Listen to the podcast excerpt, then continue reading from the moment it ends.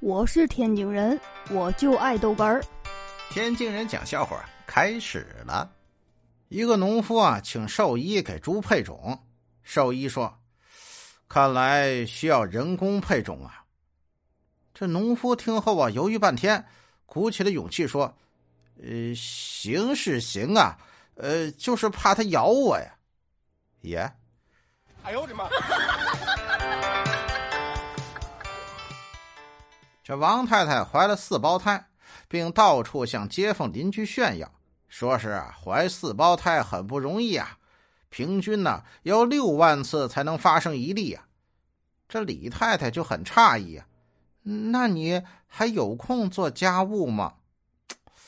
你这你这你这脑回路啊！我，哎呦我的妈！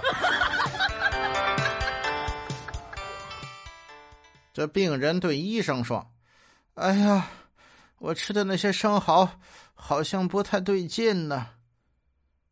哦，那些生蚝不新鲜吗？这医生啊，一边按着病人的腹部，一边问：“你剥开生蚝的壳，肉是什么颜色的？”啊？